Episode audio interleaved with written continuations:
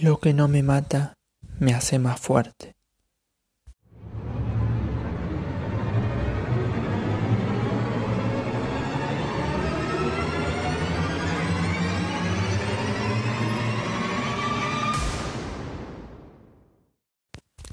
Buenas, buenas, bienvenidos a Memento Mori, el programa que, por si no te querías acordar de la finitud de tu existencia, lo hacemos nosotros.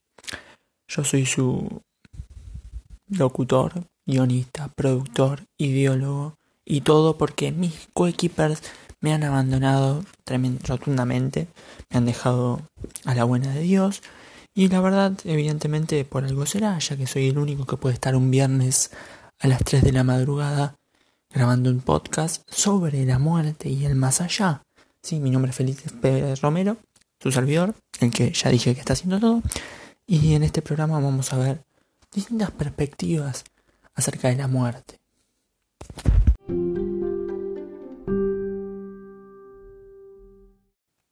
Para entender la importancia de esto, hay que, hay que ver, hay que, hay que notar que la muerte es el trasfondo de todo. ¿Qué es lo que nos hace humanos? La conciencia de la muerte. Todo en el mundo muere, pero aparentemente somos los únicos entes que somos conscientes de que vamos a morir. Y eso abre un montón de, de posibilidades. ¿sí? Es lo que nos da asidero. Imagínense por un momento no morir, no saber que se van a morir. Sería tremendo. No, no lo podemos concebir. Es lo que nos hace, en parte, una parte de lo que nos hace humanos, la muerte. Y es contra ella contra, en, en lo que trabajamos toda nuestra vida. ¿Sí? Y la angustia surge ante esa libertad que nos abre la muerte. La muerte es, es algo increíble, ¿sí?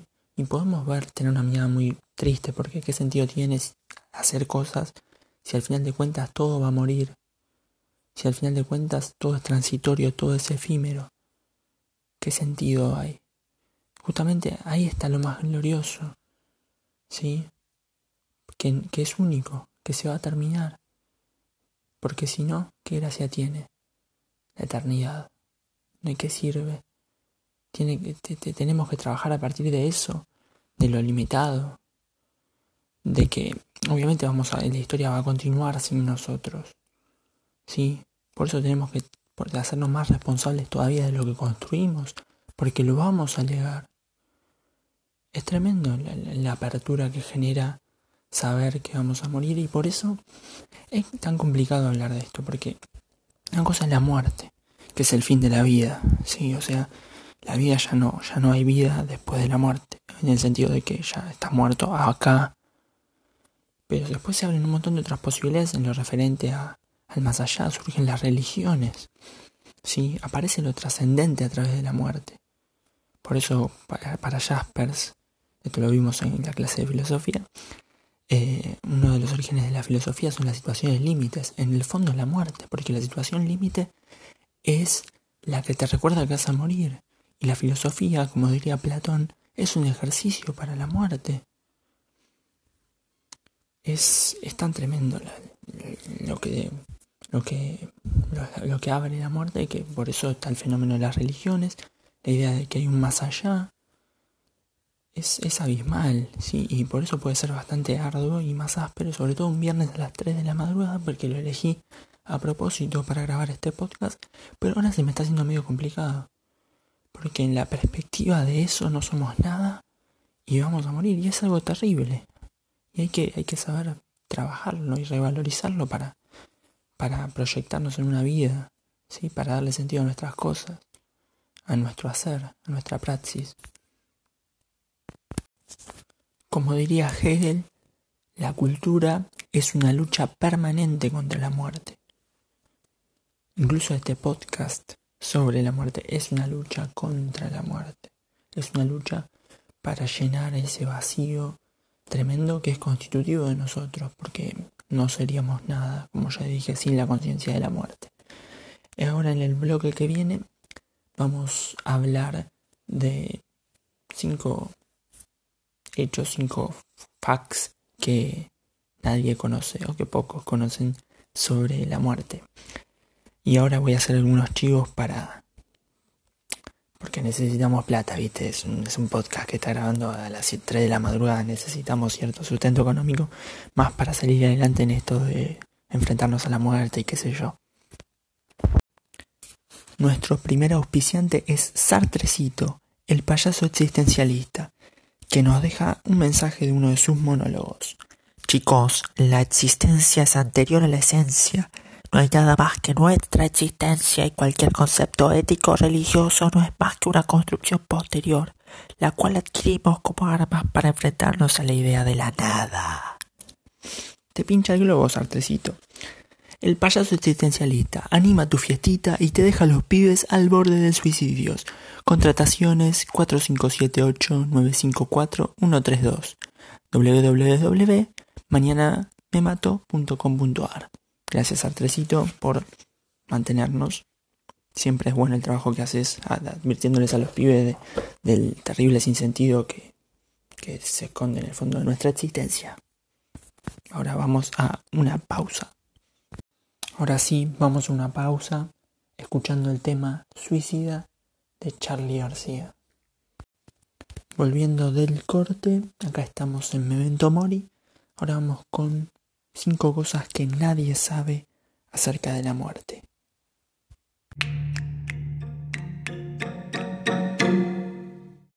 Número 1. Apenas muerto, el cuerpo empieza a expedir excrementos, orina, soltar gases, entre otros fluidos. Esto es porque, debido a que ya deja de estar controlado por el cerebro, los esfínteres dejan de recibir la orden para nosotros inconscientes de que retengan, liberan, además de que los músculos se relajan completamente, liberándose toda suerte de gases y fluidos. Bastante desagradable, ¿no?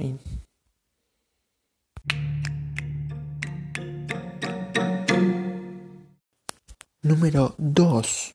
En el Parlamento del Reino Unido está prohibido morirse. Nos referimos, por supuesto, a las cámaras en las cuales se reúnen los legisladores. Esto es así porque, como es un palacio real, por ley cualquiera que muere allí debe tener funerales reales, es decir, como lo de los grandes reyes, como los de Diana con procesión de, de coches, caballos, eh, oficiales de las Fuerzas Armadas, etc. Tal es así que eh, en caso de que algún diputado se descomponga, rápidamente lo sacan del edificio para evitar que muera allí.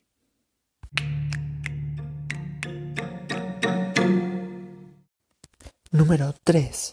Ya Google abrió un programa para investigar formas de prolongar la vida se llama Programa Cálico en el marco del proyecto 2045. Se proponen alargar entre 5 y 10 años la expectativa de vida de las personas, pero su objetivo a largo plazo es lograr la inmortalidad humana. ¿Quién lo diría?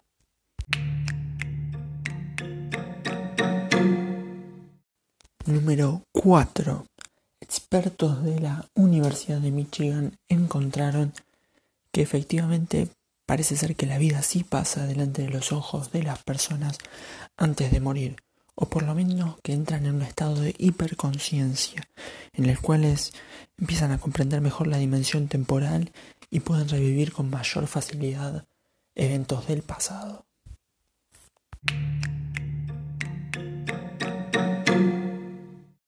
Número 5.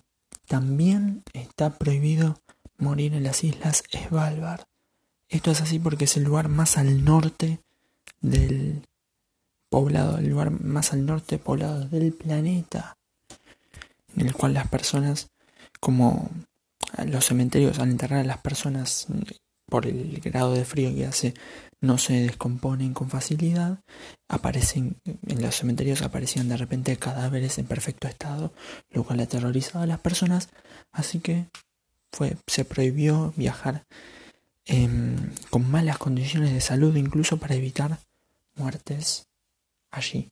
Por eso las personas que viven en Svalbard deben gozar de buena salud si no son devueltos a Noruega.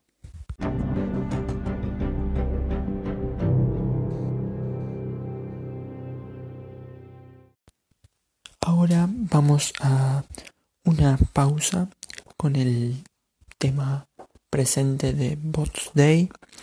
Luego vamos a tener eh, un espacio dedicado a la literatura, a la muerte trabajada en la literatura. Vamos a escuchar a un grosso de la literatura latinoamericana eh, narrarnos un, pequeño relato suyo. Y luego, antes de finalizar, vamos a trabajar, eh, vamos a trabajar, vamos a recomendar en la sección de películas una película vinculada hasta a la muerte. Esto es Memento Mori, por favor, no se vayan. Uf, qué temazo, qué temazo. Como, como todo el tiempo es, es, es para, es muy pum para arriba esto, les digo. Estamos al borde del suicidio grabando este programa. Ya estoy hablando en primera persona, estoy más solo que, que Adán el día de la madre. Em, no sé qué decirles. La verdad es una angustia, pero bueno. Qué sé yo, abandonado acá. Eh, tengo que dar un chivo del doctor. Dice el doctor Hernández M que nos mandó su libro. En la contra, contraportada de su nuevo libro, No te hagas problema. Ahora la voy a leer, perdón, en la desprolijidad. ¿eh? Bueno, dice. Muchas veces problemas menores nos llevan a padecimientos y preocupaciones que vistas por un tercero son solamente banales y exageradas. Por ejemplo, tenés un problema. Te dejo una chica. La ruptura de un amor siempre es triste.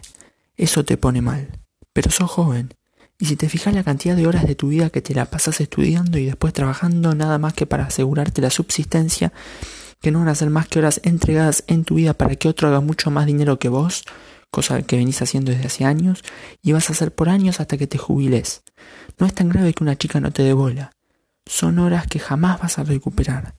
Ya perdiste la adolescencia en el secundario, un lugar horrible donde te modelan el cerebro para que seas útil al sistema, con esa enorme mentira que es la educación. El doctor Hernández M., psicólogo y psicópata, pone tus problemas en su real dimensión. Elijo este problema porque si pienso en otros me mato. Un libro de autoayuda para dejarse de romper las pelotas con idioteces. Es una publicación de Angustia y Tristeza Editores. Muchas gracias, doctor.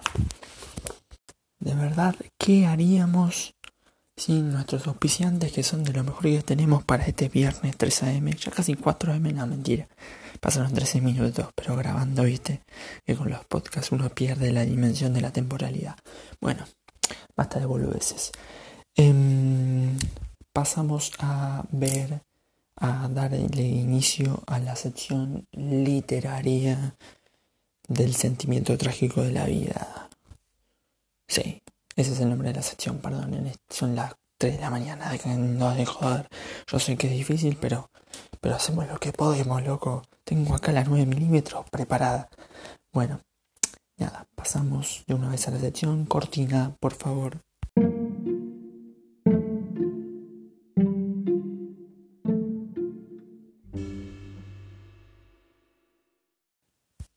Como ya deben estar cansados de escuchar a este psicópata neurótico, esquizofrénico que está monologando desde hace 15 minutos. Para acortarles la agonía, acordamos yo mismo y yo que esta sección esté dedicada, esté no, no, no la siga conduciendo yo, sino dejársela a uno con una voz muchísimo más adictiva, con un acento medio afrancesado, con unas R's patinadas que a mí me, me, fascinan y me calientan mucho, les debo de confesarlo. Lo tengo de Rington al señor Julio Cortázar, aplauso por favor. Nadie aplaude porque no hay nadie, estoy más solo. Pero bueno, no importa eso. Así que nada, los dejo con el gran cronopio, con Julio Cortázar, leyendo uno de sus cuentos más hermosos que aparece en el libro Historia de Cronopios y de Famas. Eh, historias de Cronopios y de Famas, Dios mío, qué pronunciación que tengo a esta hora. Encima no pienso volver a grabar todo nuevo, así que esto como que queda, queda lo que se graba, esto parece en vivo porque es lo que sale, loco. Y bueno, bajo presupuesto. Bueno, Julio Cortázar, conducta en los velorios, vamos. Conducta en los velorios. No vamos por el anís ni porque hay que ir. Ya se habrá sospechado. Vamos porque no podemos soportar las formas más solapadas de la hipocresía. Mi prima segunda la mayor se encarga de cerciorarse de la índole del duelo, y si es de verdad, si se llora porque llorar es lo único que les queda a esos hombres y a esas mujeres entre el olor a nardos y a café, entonces nos quedamos en casa y los acompañamos desde lejos. A lo sumo, mi madre va un rato y saluda en nombre de la familia. No nos gusta interponer insolentemente nuestra vida ajena a ese diálogo con la sombra. Pero si de la pausada investigación de mi prima surge la sospecha de que en un patio cubierto o en la sala se han armado los trípodes del camelo, entonces la familia se pone sus mejores trajes, espera que el velorio esté a punto y se va presentando de a poco pero implacablemente. En Pacífico las cosas ocurren casi siempre en un patio con macetas y música de radio. Para estas ocasiones los vecinos condescienden a apagar las radios y quedan solamente los jazmines y los parientes alternándose contra las paredes. Llegamos de a uno o de a dos, saludamos a los deudos, a quienes se reconoce fácilmente porque lloran apenas ven entrar a alguien, y vamos a inclinarnos ante el difunto, escoltados por algún pariente cercano. Una o dos horas después, toda la familia está en la casa mortuoria, pero aunque los vecinos nos conocen bien, Procedemos como si cada uno hubiera venido por su cuenta y apenas hablamos entre nosotros. Un método preciso ordena nuestros actos, escoge los interlocutores con quienes se departe en la cocina, bajo el naranjo, en los dormitorios, en el zaguán. Y de cuando en cuando se sale a fumar al patio o a la calle o se da una vuelta a la manzana para ventilar opiniones políticas y deportivas. No nos lleva demasiado tiempo sondear los sentimientos de los deudos más inmediatos. Los vasitos de caña, el mate dulce y los particulares livianos son el puente confidencial. Antes de medianoche estamos seguros, podemos actuar sin remordimientos. Por lo común, mi hermana la menor se encarga de la primera escaramuza. Diestramente ubicada a los pies del ataúd, se tapa los ojos con un pañuelo violeta y empieza a llorar, primero en silencio, empapando el pañuelo a un punto increíble, después con hipos y jadeos, y finalmente le acomete un ataque terrible de llanto que obliga a las vecinas a llevarla a la cama preparada para esas emergencias, darle a oler agua de azahar y consolarla, mientras otras vecinas se ocupan de los parientes cercanos bruscamente contagiados por la crisis. Durante un rato hay un amontonamiento de gente en la puerta de la capilla ardiente, preguntas y noticias en voz baja, encogimientos de hombros por parte de los vecinos. Agotados por un esfuerzo en que han debido emplearse a fondo, los deudos amenguan en sus manifestaciones, y en ese mismo momento mis tres primas segundas se largan a llorar sin afectación, sin gritos, pero tan conmovedoramente que los parientes y vecinos sienten la emulación comprenden que no es posible quedarse así descansando mientras extraños de la otra cuadra se afligen de tal manera. Y otra vez se suman a la deploración general, otra vez hay que hacer sitio en las camas, apantallar a señoras ancianas, aflojar el cinturón a viejitos convulsionados. Mis hermanos y yo esperamos por lo regular este momento para entrar en la sala mortuoria y ubicarnos junto al ataúd. Por extraño que parezca, estamos realmente afligidos. Jamás podemos oír llorar a nuestras hermanas sin que una congoja infinita nos llene el pecho y nos recuerde cosas de la infancia, unos campos cerca de Villa Albertina, un tranvía que chirriaba al tomar la curva en la calle General Rodríguez en Banfield, cosas así, siempre tan tristes. Nos basta ver las manos cruzadas del difunto para que el llanto nos arrase de golpe, nos obliga a taparnos la cara avergonzados y somos cinco hombres que lloran de verdad en el velorio, mientras los deudos juntan desesperadamente el aliento para igualarnos, sintiendo que cueste lo que cueste deben demostrar que el velorio es el de ellos, que solamente ellos tienen derecho a llorar así en esa casa, pero son pocos y mienten. Eso lo sabemos por mi prima segunda, la mayor, y nos da fuerzas. En vano acumulan los hipos y los desmayos. Inútilmente los vecinos más solidarios los apoyan con sus consuelos y sus reflexiones, llevándolos y trayéndolos para que descansen y se reincorporen a la lucha. Mis padres y mi tío el mayor nos reemplazan ahora. Hay algo que impone respeto en el dolor de estos ancianos que han venido desde la calle Humboldt, cinco cuadras contando desde la esquina, para velar al finado. Los vecinos más coherentes empiezan a perder pie, dejan caer a los deudos, se van a la cocina a beber grapa y a comentar. Algunos parientes, extenuados por una hora y media de llanto sostenido, duermen estertorosamente. Nosotros nos relevamos en orden, aunque sin dar la impresión de nada preparado. Antes de las seis de la mañana somos los dueños indiscutidos del velorio. La mayoría de los vecinos se han ido a dormir a sus casas. Los parientes yacen en diferentes posturas y grados de abotagamiento. El alba nace en el patio. A esa hora mis tías organizan enérgicos refrigerios en la cocina, bebemos café hirviendo, nos miramos brillantemente al cruzarnos en el zaguán los dormitorios. Tenemos algo de hormigas yendo y viniendo, frotándose las antenas al pasar. Cuando llega el coche fúnebre, las disposiciones están tomadas. Mis hermanas llevan a los parientes a despedirse del finado antes del cierre del ataúd. Lo sostienen y confortan, mientras mis primas y mis hermanos se van adelantando hasta desalojarlos, abreviar el último adiós y quedarse solos junto al muerto rendidos, extraviados, comprendiendo vagamente pero incapaces de reaccionar, los deudos se dejan llevar y traer, beben cualquier cosa que se les acerca a los labios y responden con vagas protestas inconsistentes a las cariñosas solicitudes de mis primas y mis hermanas cuando es hora de partir y la casa está llena de parientes y amigos, una organización invisible pero sin brechas decide cada movimiento. El director de la funeraria acata las órdenes de mi padre. La remoción del ataúd se hace de acuerdo con las indicaciones de mi tío el mayor. Alguna que otra vez los parientes llegados a último momento adelantan una reivindicación destemplada. Los vecinos, convencidos ya de que todo es como debe ser, los miran escandalizados y los obligan a callarse. En el coche de duelo se instalan mis padres y mis tíos. Mis hermanos suben al segundo y mis primas condescienden a aceptar a alguno de los deudos en el tercero, donde se ubican envueltas en grandes pañoletas negras y moradas. El resto sube donde puede, y hay parientes que se ven precisados a llamar un taxi. Y si algunos, refrescados por el aire matinal y el largo trayecto, traman una reconquista en la necrópolis, amargo es su desengaño. Apenas llega el cajón al peristilo, mis hermanos rodean al orador designado por la familia o los amigos del difunto, y fácilmente reconocible por su cara de circunstancias y el rollito que le abulta el bolsillo del saco.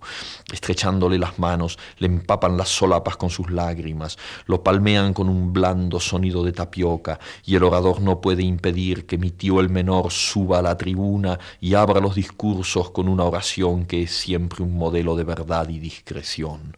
Dura tres minutos, se refiere exclusivamente al difunto, acota sus virtudes y da cuenta de sus defectos, sin quitar humanidad a nada de lo que dice. Está profundamente emocionado y a veces le cuesta terminar. Apenas ha bajado, mi hermano el mayor ocupa la tribuna y se encarga del panegírico en nombre del vecindario, mientras el vecino designado a tal efecto trata de abrirse paso entre mis primas y hermanas que lloran colgadas de su chaleco. Un gesto afable pero imperioso de mi padre moviliza al personal de la funeraria. Dulcemente empieza a rodar el catafalco y los oradores oficiales se quedan al pie de la tribuna, mirándose y estrujando los discursos en sus manos húmedas. Por lo regular, no nos molestamos en acompañar al difunto hasta la bóveda o sepultura, sino que damos media vuelta y salimos todos juntos, comentando las incidencias del velorio. Desde lejos vemos cómo los parientes corren desesperadamente para agarrar alguno de los cordones del ataúd y se pelean con los vecinos, que entre tanto se han posesionado de los cordones y prefieren llevarlos ellos a que los lleven los parientes. Es increíble cómo Cortázar elabora una crítica social y a la vez juega con la idea del duelo, sí, con la idea de de la despedida, del rito que se construyó en la despedida, que en muchos casos es puro acting, y cómo esta familia se infiltra y toma los velorios, los adultos, y los toma más auténticamente que los que supuestamente deben transitarlos. Es es fascinante, es terrible. No es el único cuento de Cortázar que, que trabaja el tema de, la muerte. Creo que el otro tan importante como este es... Hay muchos otros, ¿no? Pero la salud de los enfermos es muy claro. Es tremendo la salud de los enfermos. Es una familia que, que para esconderle a la madre la muerte de, su hermano, de su hijo, eh, fingen que está vivo y se terminan creyendo que está vivo. Todo el tiempo esta cosa del engaño es patente y es patente en, todos los cuentos en conducta en los velorios se ve claramente cómo nos engañamos ante la muerte nosotros mismos. Nos olvidamos de la importancia de la muerte. Construimos un show y encontramos siempre formas de evadirnos de la muerte, de competir por un gesto. Pero no, no nos no empatizamos de verdad. Sí, en vez de, de intentar olvidarnos de la muerte, deberíamos reintegrarla en nuestras vidas como algo positivo de verdad, no como puro show. Creo que ese es el mensaje más, más profundo de, conducta en los velorios las mentiras que se terminan convirtiendo en verdades, eso es algo terrible. Yo creo que Cortázar es uno de los mejores que denuncia estas cosas, que, que logra hacernos conscientes de nuestra finitud en cuentos que rozan, que, que rozan, que son fantásticos, que rompen con, con lo cotidiano y revelan algo siniestro que ya está en eso cotidiano de forma latente. Bueno, saliendo de Cortázar y para cerrar, y vamos a hacer un breve, un breve segmento de películas que, que se nos quedó muy acotado porque quisimos dejarle gran parte del programa a la voz de Julio, a la hermosa voz de Julio. Eh,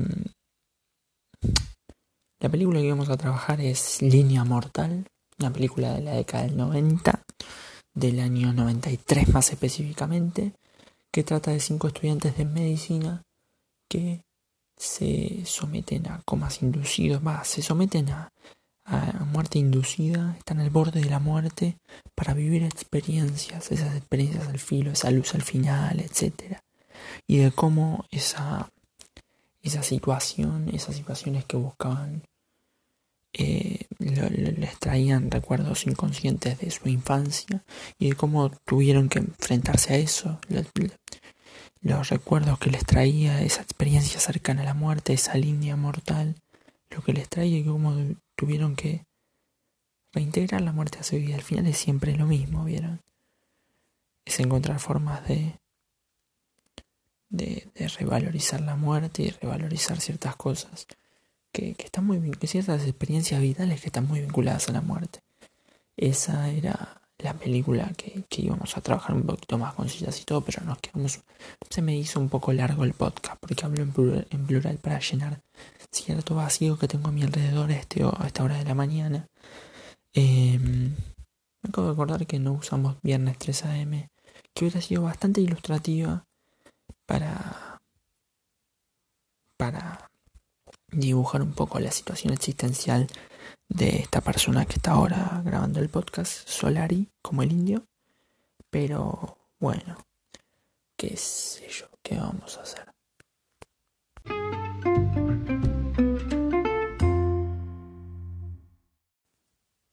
Y no puedo creer que, que ya estamos en el final del programa. Eh, qué cosa la muerte, ¿eh? Les digo, puff, lo que estuve Parece que no, pero, pero de verdad es laburo. Buscar, buscar ideas, buscar eh, datos sobre la muerte, buscar canciones, buscar eh, auspiciantes graciosos, em, encontrar perspectivas sobre la muerte. La, la sección de las películas que me quedó un poquito desdibujada, muy desdibujada por Cortázar. Bueno, lo video de Cortázar que me salvó porque, porque para mí lo vuelve mucho más interesante porque que sea narrado por él. Además, un cuento vale mucho más que ya lo tengas que que, que te lo cuente. Eh, parece que no, pero, pero es un poco complicado hacer un podcast sobre la muerte. Lo enfocamos sobre todo en, en más bien de este lado. No, no, no nos fijamos tanto en la trascendencia. Eh, perdonen si ustedes lo que buscan era que hablar de religiones, ya hay un artículo en la página sobre religiones, también hay artículos sobre filosofía, sobre un montón de cosas, así que tampoco me quedaban tantas herramientas para, para, para trabajar la muerte. La idea era reírse un poco también, ¿no? Porque, porque este trabajo lo tengo que hacer de madrugada, me dejaron solo, o sea, tenía que, tengo que reírme un poco para, para poder llevarlo, como, como la vida es esto, es así. Pero bueno, eh, si hay alguien escuchando Gaita, si estás escuchando esto, eh, gracias por, por, por, escuchar o tratar de escuchar esto. Eh, hicimos lo mejor que pudimos con los medios que tenemos, eso estoy seguro. y nada. qué sé yo. Gracias. No se olviden de morir, en serio. Memento mori. Hay una reelaboración de, de Lacan, me acuerdo, que había leído en algún lado de, la frase esa. Porque nosotros creemos en memento mori, solamente que, que recordemos que vamos a morir. Lacan la entiende en el sentido de que no nos olvidemos de morir, ¿sí? En el sentido de que después de la después de la muerte física hay otra muerte simbólica en el plano social en la medida en que sigue habiendo consecuencias, seguís estando vivo en el sentido de lo simbólico.